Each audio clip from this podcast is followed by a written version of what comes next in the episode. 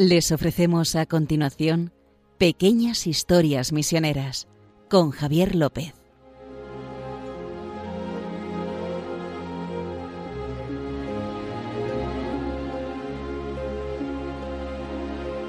Bueno, eh, estamos aquí una noche más con ustedes. Me acompaña como siempre Justo Amado, director de Mepres. Buenas noches. Buenas noches, querido Javi. Pues nada, aquí estamos un día más con nuestras anécdotas, estas pequeñas historias misioneras que tenemos para ustedes. Y bueno, antes de empezar, vamos a recordarles la forma que tienen de colaborar en este programa o si quieren escribirnos, comentarnos algo. Ya saben que pueden hacerlo al correo electrónico historiasmisioneras arroba o iba a decir OMP, pero no, es radiomaria.es. Sí, te ha salido a la casa, ¿eh? Ya iba directo, tanto el mail. Eh, repito, ¿vale? Historiasmisioneras arroba radiomaria.es y ahí ya saben que nos pueden escribir y comentar todo lo que deseen y demás. Dicho esto, ¿qué tal justo? ¿Cómo estás? ¿Qué pues muy bien, muy bien. ¿Estás bien? Sí, esperando siempre contar una nueva historia porque como siempre hemos dicho, a los primeros que les ayuda a contarla es a nosotros. Sí, eh, eh, nos enriquecemos nosotros, se enriquecen ellos. Aquí salimos ganando todos, ¿no? Sí, sí, sí, exactamente. O sea, siempre llevamos el boleto ganador, qué bien, qué bien.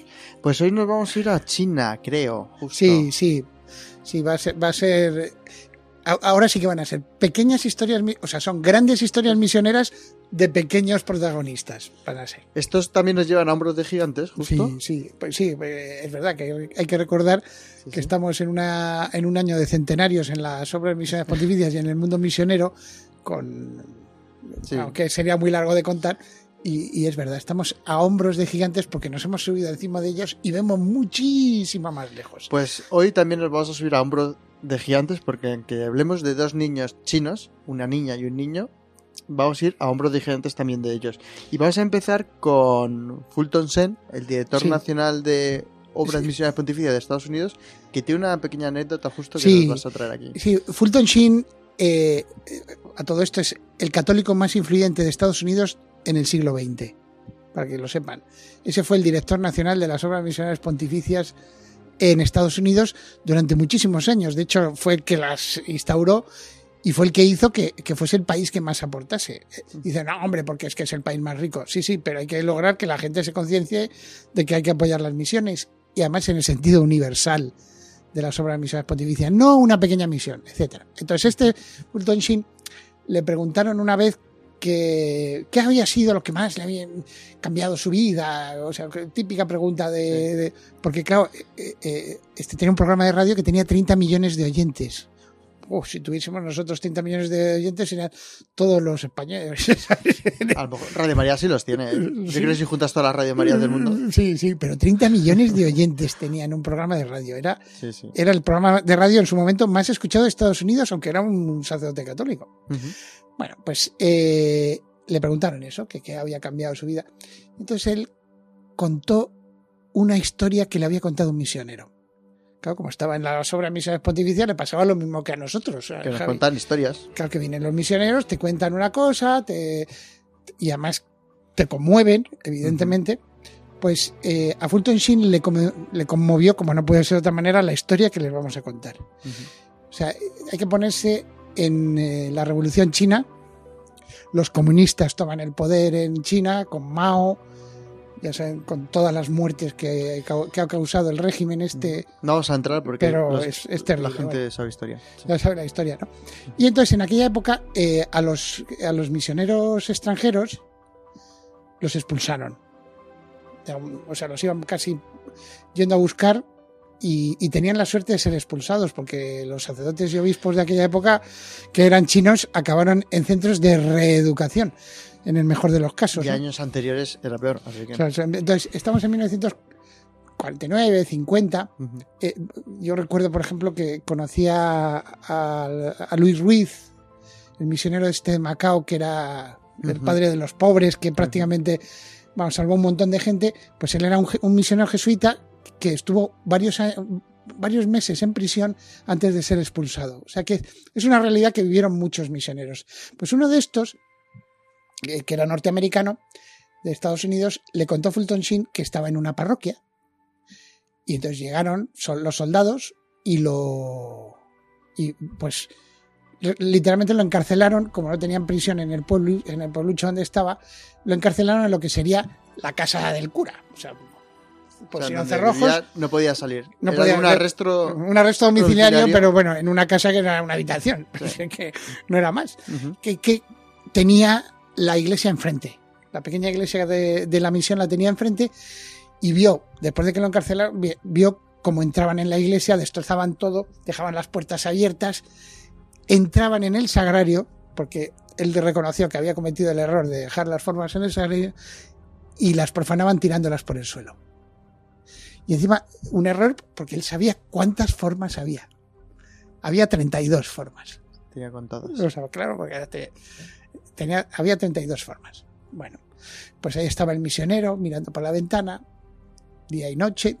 Y entonces, la primera noche de su arresto, de su encarcelamiento en la casa de, vio como una niña de noche se deslizaba y se metía en la, en la iglesia En la iglesia.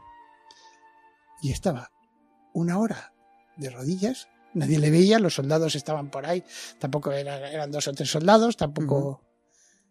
Y después se acercaba y comulgaba, cogía una de las formas y la tomaba y se, y se iba.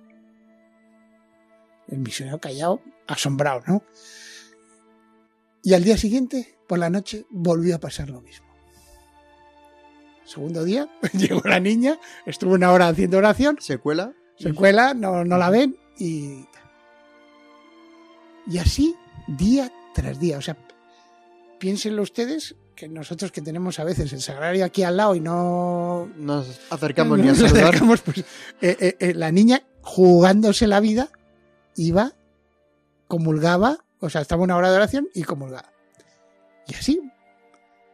Iba, y, y además el misionero dice, pues es que van pasando los días y, y, y nada, no, bueno, pues Tenía 32 días, ¿eh? Sí, tenía, ¿No? ¿Eran sí, sí, sí, 32? 32 formas. Tenía 32 días. Vale. Bueno, hasta que el último día comulgó, después de hacer la hora de oración, la niña. Además, el misionero parece ser que se unía a rezar con ella desde De la en silencio para que no los pillaran, ¿no? Sí. Y la descubrieron. El último día, o sea, cuando, se había, cuando había comulgado la última forma, el último día la descubrieron. Y desgraciadamente la mataron a golpes. La niña. Entonces, eh, tanto el misionero ese como Fulton Sheen, la conclusión que sacaron de todo esto, ¿sabes qué fue? Que está muy bien toda la actividad que hacían, de apostólica. Pues fíjense, Fulton Sheen, que tenía el programa, llegó a tener también un programa de televisión. Después era el director nacional de las obras misiones pontificias, no paraba, no, no eh, daba unos sermones en cuaresma im- impresionantes. Pues todos los días, por la noche, tenía una hora de adoración eucarística. O sea, que dice que es, es lo que me ha cambiado la vida. O sea, cuando escuché esa eh, la, la historia de la niña. Me cambió la vida. Normal. Es, es- por eso, es que son de estas cosas, es un poco trágica porque acaba con, con la muerte. Ya sabemos que para nosotros simplemente es un paso Es un paso más. eh, para gozar de quien nos está esperando, Sí. pero no deja de ser doloroso, ¿verdad? Sí, sí, la verdad es que es un, un paso que hay que, que tener y yo últimamente digo y menciono mucho como oía a Munilla no hace mucho que decía en estos tiempos que corren que hacía una pregunta así un poco ¿cómo es Munilla, no? ¿Hay vida antes de la muerte? Es que- porque obviamente sabemos que Sí, es la buena, es muerte buena. hay vida. Bueno, Sí, es, es un poco trágica y triste esta historia, pero, pero también muestra la fe de una niña, la fe de una niña china eh, en un sitio donde hay persecución y encima donde la fe pues no es, no es una cosa común, ¿verdad? Pues sí, para entrarnos un poco y pensar en esto, para que nos ayude a todos, ahora que estamos por la noche, ahora que tenemos tiempo de pensar y, y- y rezarnos y unirnos en oración, vamos a escuchar esta canción, ¿no? Justo, que está dedicado a la Virgen. Sí, bueno, es una, en realidad es, es una canción de Arpa Dei, un Ujú. grupo buenísimo de Ecuador, de, de una familia que, que- que cantan como, pues lo van a ver, cantan como Los Ángeles. Es Así una es. oración a la Virgen de Sheshan, la, patro- la, la reina de China. Y que ayuda a rezar, así que vamos a escucharlo. Y, y nos unimos a la, pensando en esa niña, ¿verdad? Eso es. 恳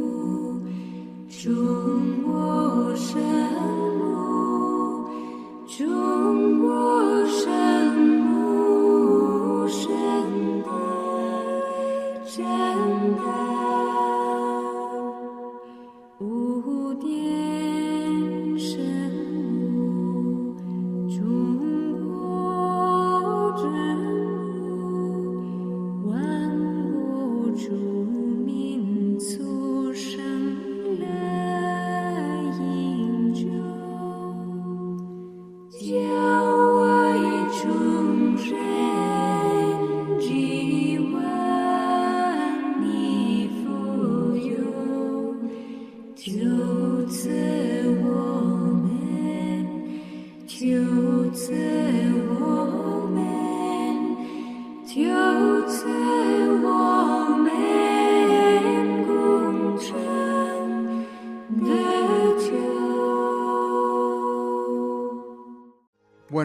Pasado este tiempo de reflexión. Y oración, es una oración.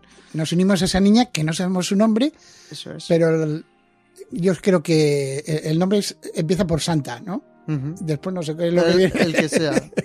Así que, que cada uno le ponga el nombre que quiera. Santa Shesan, para que sea como la, la Virgen de Shesan. De Shesan, o Santa Sin, no sé cómo sea. Ahora vamos con el niño. Sí. Este niño de infancia misionera, muy conocido. Sí, de este sí que tenemos el nombre, gracias a Dios. Sí. Eh, y también tuvo pues la misma fe que la niña. Es, ¿El eh, nombre coloquial o el nombre original? ¿Cuál decimos? es, que es, es difícil. Vamos Yo a le dejar- digo Pablito. Sí, vamos a llamarlo. eh, él se puso. eh, era, los Ya. misioneros eran franceses y entonces se puso Paul. Paul. Paul, ¿no? Paul. Paul. Paul. Pablo. Paul Chen se llama. Paul Chen. Pablo Chen. Eso es. Que es, eh, es el primer mártir y el primer santo de infancia misionera. Eso es. O sea, como saben ustedes, las obras misioneras pontificias son cuatro y una de ellas es la obra pontificia de la Santa Infancia, Infancia. de infancia misionera la llamamos ahora, pero que era la idea era la Santa Infancia, o sea, el, que los niños pudieran imitar la infancia de Jesús, la Santa Infancia del niño Jesús, evidentemente. De Paul Chen hemos hablado varias veces, no digo en este programa, pero no sé si me suena que a lo mejor algo cuando hablamos de unos... Sí, hemos, nos- lo hemos mencionado. Mencionamos lo de Notre Dame, que ahí Sí, había, sí, sí. Pero Porque eh, cuando se cayó, cuando se quemó Notre Dame, Eso gracias es. a Dios, la capilla tiene una, hay una capilla dedicada a la Santa Infancia donde están los restos de este niño. de este niño. Están en París, en la, en la capilla de, de la Santa Infancia. Paul Chen está Paul allí. Eso lo Y comentamos un día, pero sí, que no a- se quemó, no se quemó, no se gracias quemó. a Dios. Y vamos y a adentrarnos un poco en profundidad de un poco de Paul Chen. Vamos a conocer Sí. un poco de su vida. justo. Sí, eh, eh, esto, eh, lo que les decía, las obras misioneras pontificias, la de la, la de la infancia misionera se creó como una adaptación de la obra de la propagación de la fe, el Domun, a los niños, porque los dos fundadores se conocían. ¿no? Eh, Forbin Jansson y Pauline Jaricot se conocieron y entonces eh, Forbin Jansson eh, empezó a recibir los relatos de China. O sea, parece ser que había habido muchas hambrunas en, en el- a inicios del siglo XIX. Entonces, la situación de los niños en China, siempre- como siempre, los pequeños, sean pequeños en, en propiedades, pequeños en edad, pequeños en todo, son los primeros que sufren. Y entonces los relatos de los misioneros le conmovían.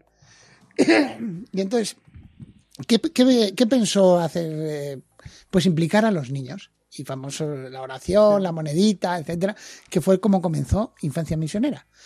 Pero alguno puede pensar que es como las típicas, las una, una asociación para ayudar, una ONG para ayudar a los demás. No, eh, Infancia Misionera no es eso. Infancia Misionera es que los niños ayudan a los niños. No importa en dónde estén los niños. Entonces, Ese es el lema, ¿eh? Claro. lo que ha hecho justo. El lema corto que se quedó. Los niños ayudan a los niños. Claro, entonces lo- se, se apuntaban niños de infancia misionera aquí, en, Fra- en Europa y en cualquier sitio donde estuvieran. Bueno, El caso es que estaban ya los eh, estamos en China, en una zona muy metida por ahí de China. Eh, tampoco vamos a hacer geografía de China, pero bueno, están en una misión. Imagínense la típica misión que están tres hermanas. Además, yo creo que eran hijas de la caridad, porque se, ¿se acuerdan el famoso sombrero ese que va a veces en las películas Sí. antiguas, pues era típico de las hijas de la caridad. Y un, un sacerdote, un, un sacerdote francés, un misionero francés. Y entonces, eh, eh, ahí empieza la historia. Resulta que eh, ellos acogían a niños, los que fueran, para ayudarles, para sacarlos adelante, lo que fuera. O sea, era una forma de mostrar que Dios quiere a todas las personas simplemente acogiendo a todos en el, en- en el orfanato que tenían montado. Y se presentó un padre con su hijo que decía que no lo podía sostener. ¿Sabes? Llegó ahí y dejó a, a su hijo. El niño, pues hombre, un poco traumadillo, pero, pero Sí, bueno, le- eh, los, los misioneros dijeron, pues bueno, la- las misioneras sobre todo dijeron, pues lo acogemos, le damos de comer, lo prepararemos, eh, le daremos algunos estudios y así a ver si pues sale adelante, ¿verdad? Entonces, ese niño que era Polchen, Sí. Ujú. pues empezó ahí, muy bien. Eh, tendría pues unos 14 años ya, después de estar varios años ahí, muy bien. Y entonces, eh, claro, eh, eh, las, las religiosas y el padre hacían la misa, oraciones, también había catecismo Ujú. para los niños que eran católicos. Claro. ¿Sabes? Los otros también estaban ahí, lo escuchaban. Y eh, pues Polchón se acercó al sacerdote y le dijo, eh, mire, padre Luis, que así se llamaba, Luis Fogui, eh, he visto a otros sacerdotes que vienen aquí y he, y he escuchado, porque lo sé, eh, sé, sé que un niño se ha ido al seminario, que cualquiera puede ser sacerdote. Y yo quiero ser sacerdote. Claro, el misionero dijo, vamos a ver, espera, espera, Paul. ¿Sabes lo que dices? Pa- Pablito, espera un momento. Eh, eh, mira, vamos a ver. Eh, o sea, tienes razón. O sea, cualquiera puede ser sacerdote si siente la vocación por dentro. Pues yo la siento. Pero es que, vamos a ver, tú, tú como que acabas de llegar hace dos Sí, o sí. tres años. Eh, mm, tu familia no es Católica. católica, ni cristiana, ni nada. Ni nada. Y tú tampoco estás bautizado. Ya. Eh, sí, pero, pero es que, padre, es que nadie me lo ha ofrecido. o sea, nadie me ha ofrecido bautizarme. Claro, es, Es como que- perteneces a un club pero no te han invitado. no, es típico de una situación de misión. Sí. El que, eh, claro, dice, no, vamos a respetar, claro, porque esto tiene que ser una decisión. Y a veces, pues igual se nos olvida decir, oye, ¿quieres, ¿quieres bautizarte? Pues nadie le había preguntado, ¿quieres bautizarte? Claro. Encima que no es el típico niño que tiene los padres ahí, ¿no? Ni- ¿Lo han dejado ahí? No lo han dejado ahí, eh, pues oye, pues, ¿qué, qué pregunta más tonta. Claro que quiero bautizarme, si lo estoy deseando, pero desde hace mucho tiempo, pero nadie me lo ha ofrecido. Bueno, bueno, vale. Qué lío. Bueno, el caso es que eh, el- este niño nació en 1838, piensen ustedes, eh, eh, y en 1853, con 15 años, entra en el seminario menor. Lo aceptan en el seminario menor. La verdad es que creó un poco de conmoción porque era, eh, un- eh, ustedes piénsenlo, un seminarista que no es católico, Sí. es un caso... Bueno, hay precedentes. Hay que pensar que San Ambrosio, Mm. el, el- el maestro de San Agustín, de nuestro Sí, San sí. Agustín de Hipona, San Ambrosio, arzobispo de Milán, Arzobispo de Milán. o sea, lo, eh, cuando lo nombraron arzobispo de Milán no estaba bautizado. O sea, fue por aclamación en, aquella, en aquel momento. salió por- corriendo, lógicamente. Yo habría salido corriendo también, me No. parece muy, muy lógico. Y al hombre, en, en la- eh, parece ser que en cuestión de una semana o diez días, le bautizaron, primera comunión, órdenes, hasta, hasta obispo, ¿no? Obispo. O sea que no es, no es un caso tan único el de Polchen como, como pueda parecer. Pero bueno, eh, él, eh, además con un. Parece ser que era la típica persona que dice, jo, si es que es, es un santo. O sea, ya Se le desde ve- pequeño. ya se le veía. Apuntaba maneras. Apuntaba manera. Entonces, después de seis meses en el, en el seminario, pues hubo, hubo la ceremonia del, del bautismo de uno de los seminaristas, ¿verdad? Dice, está aquí con nosotros, pero lo vamos a bautizar. Sí, sí, o sea que, que fue una fiesta en el seminario, pero bueno, no deja de ser un poco extraño. Y entonces, eh, vamos, después de eso del seminario, eh, también hizo la primera comunión al año siguiente, Ujú. después de una preparación. Pues, sacramentos iba a ir. Eh, Sí, o sea, el hombre iba, el, hombre iba avanzando. Y, y además, eh, pues se ve que, le- que, que todo lo que era los estudios del seminario, pues oye, que los que era, iba avanzado. Aplicado. Era aplicado tanto en piedad, o sea, eh, Ujú. o sea que una persona que, que destilaba a Dios, porque también eh, eh, te- tuvo varios amigos ahí en el seminario que también le, le ayudaron, ¿no? O sea, se hizo, parece que un buen ambiente en el seminario. Y después de cuatro años en seminario menor, eh, ya con 22 años, entró en el seminario mayor. O sea, ya, dice, o sea, ya esto ya, esto ya es para sacerdote, o sea, era un seminarista. Bueno, ahí ya, ya iba más o menos bien encaminado. Claro, otra cosa que hay que tener en cuenta que eh, eh, les hablaba yo de la infancia misionera, Ujú. 1843. Ujú. Fíjense que, que es cuando se funda la, inf- la infancia misionera. Y Paul entra en 1853. Diez años después de la fundación de la infancia misionera, entra en el seminario menor. Y en el seminario menor se crea un grupo de infancia misionera. O sea, los niños del seminario Sí. menor y también de muchos eh, centros que tenía la iglesia en China, se hacen miembros de infancia misionera. O sea, no niños a los que ayuda infancia misionera, sino ellos Ellos. Como los niños de España, de Francia y de Italia de aquella época, también ayudan con su monedita, su oración, etcétera. ¿verdad? O sea que son parte activa de infancia misionera. Entonces, y, y de hecho, él, eh, los chicos del, del seminario menor y de- después cuando pasan mayor, lo fomentan, lo de la infancia misionera, como una cosa propia de, de la misión en China. También eran misioneros franceses y esto había nacido en París, ¿verdad? O sea, Entonces tenía- venía- venían y, venían Pues así decirlo es como si tuvieran el WhatsApp línea Sí, directa. y lo que yo también quiero destacar es cómo serían esos misioneros, cómo serían esos sacerdotes para que alguien quisiera ser como ellos. En una situación de persecución, porque estamos en la China de, Sí. de- que, que- que, vamos, con los boxers y las historias estas que hemos visto a veces en. Entonces, y, y a pesar del peligro de morir. O sea, ¿qué verían en estos misioneros para querer ser como ellos? O sea, no es que quisieran, porque claro, nosotros eh, eh, no- pensamos en la vocación y dicen, pues ya lo tengo claro.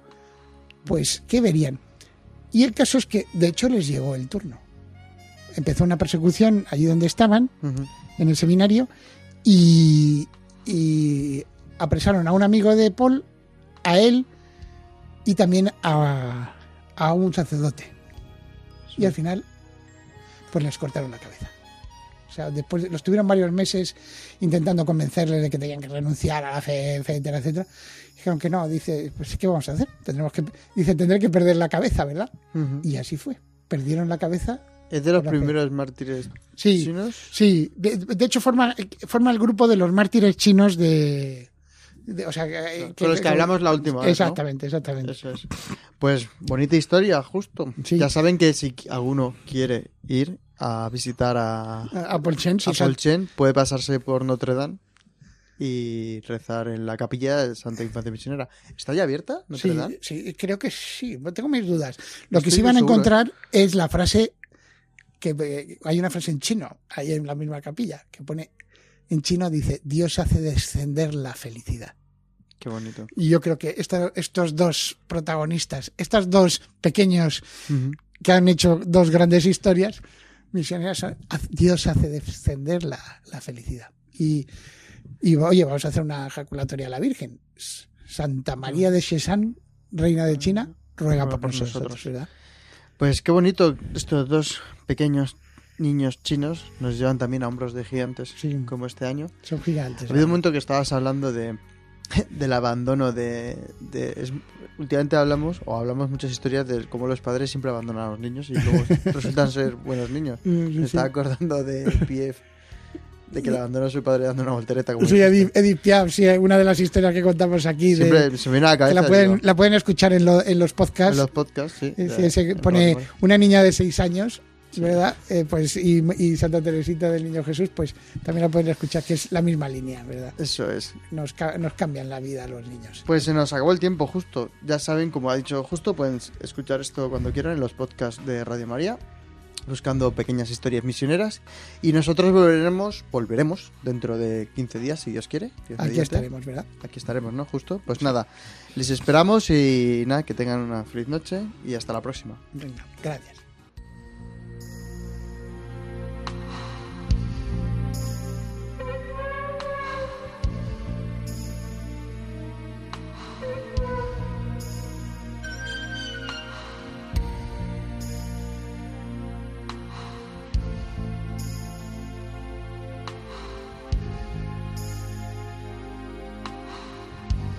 Han podido escuchar en Radio María Pequeñas Historias Misioneras, un programa dirigido por Javier López.